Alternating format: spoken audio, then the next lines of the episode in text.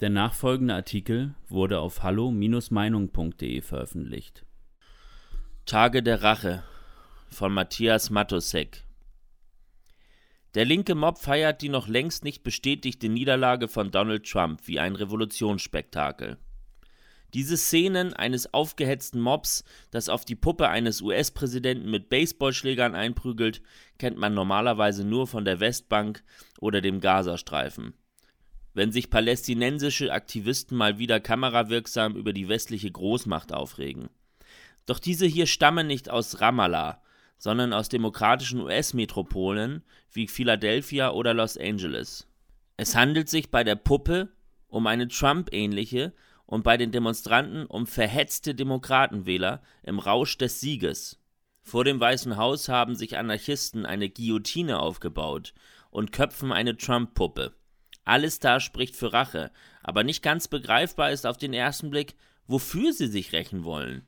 Über eine unter Trump enorm robuste Wirtschaft? Dafür, dass Trump von mehr Schwarzen gewählt wurde als irgendein Kandidat bei jeder anderen Wahl seit den 60er Jahren? Also das Vorurteil widerlegend, er sei ein Rassist? Dafür, dass ihn mehr Frauen aller Hautfarben wählten als beim letzten Mal? Ja, dass er in der Popular Vote 7 Millionen Stimmen mehr erhielt als beim letzten Mal oder dass der republikanische Senat gehalten und das Haus um sieben höchst diverse republikanische Kongressabgeordnete, in Klammern Schwarze, Latinos, Frauen, Klammer zu, bereichert wurde? Man kann, das erwähnte Gabor Steingart, nach der Wahl augenreibend, auf roten Trump-Staaten quer durch die USA reisen, ohne auch nur einen einzigen blauen Biden-Staat zu betreten. Rache vielleicht dafür, oder dafür, dass Trump den Nahen Osten ein erhebliches Stück dem Frieden nähergebracht hat, was selbst unser Außenheiko anerkennen musste, auch wenn er gleichzeitig darüber psalmodierte, wie sehr er schätzte, dass nun mit einem Präsidenten Biden Frieden beim großen transatlantischen Nachbarn einkehren werde. Überhaupt ist es rätselhaft, wie vieles, was die nach dieser Wahl komplett verwirrten Kommentatoren, die einen beiden Erdrutschsieg voraussagten, in der Mainstream-Presse wie der FAZ nun von sich geben. Nämlich, dass ausgerechnet mit dieser umstrittenen Wahl, in der es so viele Anzeichen von Betrug in demokratischen Hochburgen, Klammer auf, fehlerhafte Software, Wahlzettel nach dem Stichtag, Anweisungen zur Fälschung an die Auszähler, gab und die derzeit den FBI und die Gerichte beschäftigt. Dass ausgerechnet diese Wahl heilen oder versöhnen könne, wie wenig das hinhaut, zeigt sich in den eingangs zitierten Hassorgien des linken Mobs in den Straßen demokratisch verwalteter Metropolen.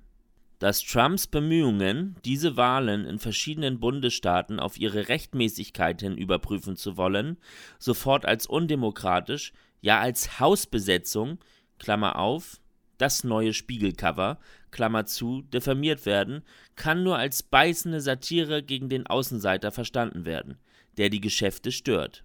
Immerhin ließen die Demokraten vom ersten Tag der Trump-Administration an nichts unversucht, dieselbe so schnell wie möglich aus dem Sattel zu heben, bis hin zu Impeachment-Verfahren.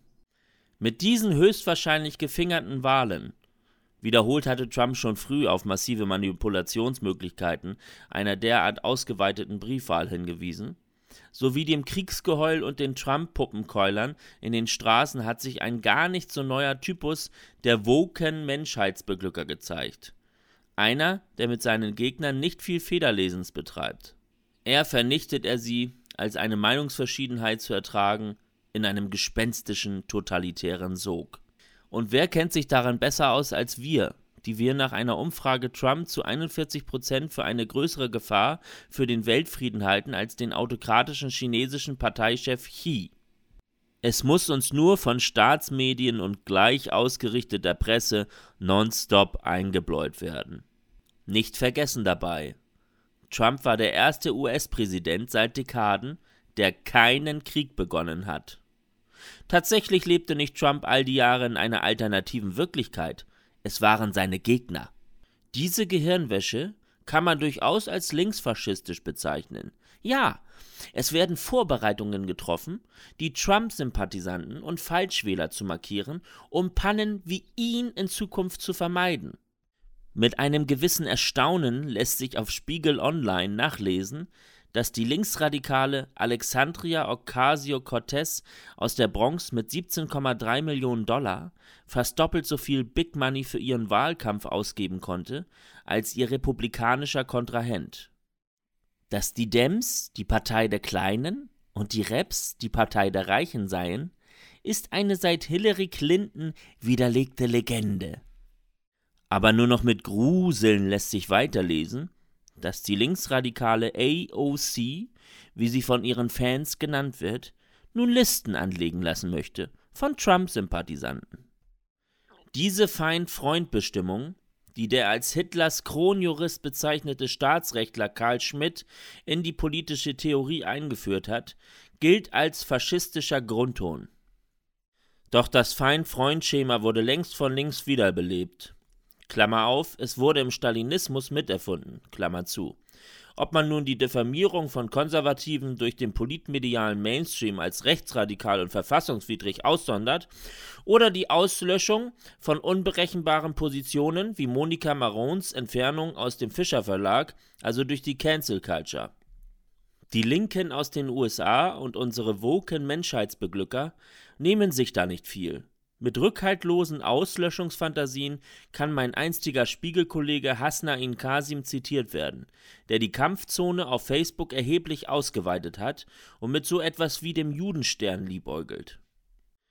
Er schreibt, richtig ist aber auch, in den USA gibt es mindestens 70 Millionen Rassisten, Sexisten, Menschenverachter bzw. Leute, die Rassismus, Sexismus, Menschenverachtung den Weg ebnen, in Ordnung oder egal finden oder zumindest in Kauf nehmen. Mit letzteren kann man reden, Dialog führen, sie vielleicht zurückgewinnen. Erstere kann man nur sozial ächten und gesellschaftlich ausgrenzen. Da nimmt er sich eine ganze Menge vor, unser guter Hasnain. Klammer auf, Motto, gewöhnt euch dran, wir sind bald die Mehrheit, Klammer zu. Denn wie will er die wirklichen Rassisten und Sexisten und Menschenverächter nun trennen von denen, die der Menschenverachtung nur den Weg ebnen, denn getrennt müssen sie ja wohl werden für die große Umerziehungsmaßnahme, die unserem größenwahnsinnigen pakistanischen Polpot-Fan, wahrscheinlich doch nur als Bruder 13, da Bruder 1 für den Chef reserviert ist, davor schwebt. Nun, sein Eintrag blieb nicht widerspruchslos. Einer schrieb darunter, jedes Sputum eines Trump-Wählers hat mehr Achtung verdient als du. Eine andere ziemlich helle, das hier. Wenn ich Sie richtig verstanden habe, dann dürfen wir auch die meisten muslimischen Flüchtlinge der letzten Jahre nicht integrieren? Denn seien wir mal ganz ehrlich, das Gros dieser zumeist männlichen Migranten ist sexistisch, rassistisch und antisemitisch. Oder wollen Sie das leugnen? Warum also sollen wir uns Mühe geben, diese Menschen zu integrieren? Bauen wir doch eine Mauer und grenzen sie aus, so wie Sie es hier fordern. André Malraux, Frankreichs Kulturminister unter de Gaulle und Romancier von Gnaden hatte wohl recht, als er schrieb, der nächste Faschismus wird als Antifaschismus daherkommen. Nein, dieses Land wird nicht heilen oder inneren Frieden finden. Es baut sich gerade angesichts der Bilder des Mobs in den Straßen, die nur ein Blinder nicht zur Kenntnis nehmen kann, zu einer großen bürgerkriegsnahen Woge aus Rache und Vergeltung aus. Denn dass ausgerechnet Trump, dem Kandidaten der kleinen Leute, der Wahlsieg gestohlen werden soll, werden viele nicht hinnehmen. Sie, die Nachkommen der Pilgrim Fathers, sind bibelfest und das besonders in den Büchern des archaischen Alten Testaments.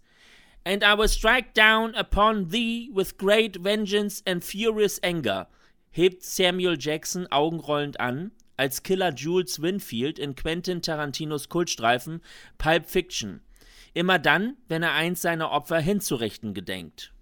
Ich will große Rachetaten an denen vollführen, die da versuchen, meine Brüder zu vergiften und zu vernichten, und mit Grimm werde ich sie strafen, dass sie erfahren sollen.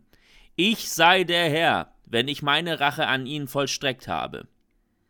Quentin Tarantino hat hier Ezechiel 25, 17 verbessert, damit die Bibel seiner brutalen Mördersinfonie größeren Nachdruck verleiht. Weitere Beiträge finden Sie auf hallo-meinung.de. Wir freuen uns auf Ihren Besuch.